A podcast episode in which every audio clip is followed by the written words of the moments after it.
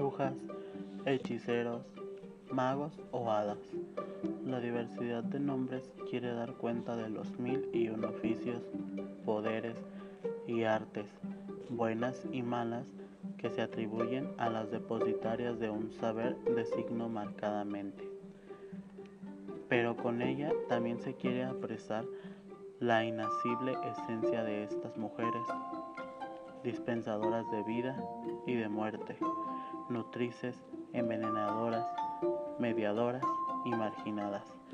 temibles y protectoras, seductoras y castradoras. La ambivalencia que caracteriza la imagen de la mujer o del hombre en la cultura occidental resulta mucho más inquietante en el caso de las brujas o hechiceros. Y a lo largo de los siglos fue cubriéndose de tintes oscuros,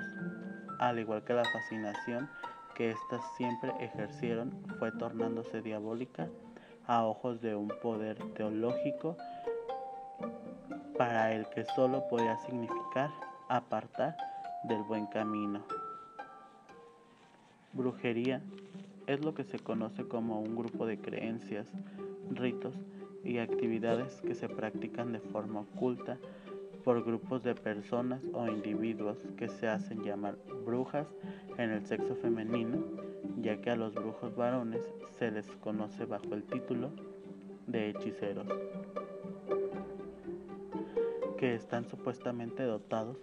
de ciertas habilidades mágicas que emplean con la finalidad de lograr sus propósitos, ya sean positivos o negativos pero cabe destacar que no todo lo relacionado con la brujería debe de ser satánico. Hay brujas o hechiceros que usan sus conocimientos para bien y otros para mal, que en este caso se conoce como magia negra o magia blanca.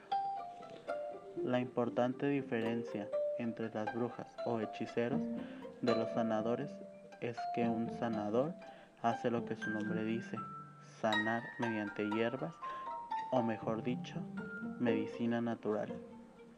En cambio, una bruja o hechicero tienen conocimientos sobre esencias, lunas y plantas, que esto les ayuda a poder crear de cierta manera sus hechizos o conjuros y mediante qué luna pueden tener más eficacia o mejor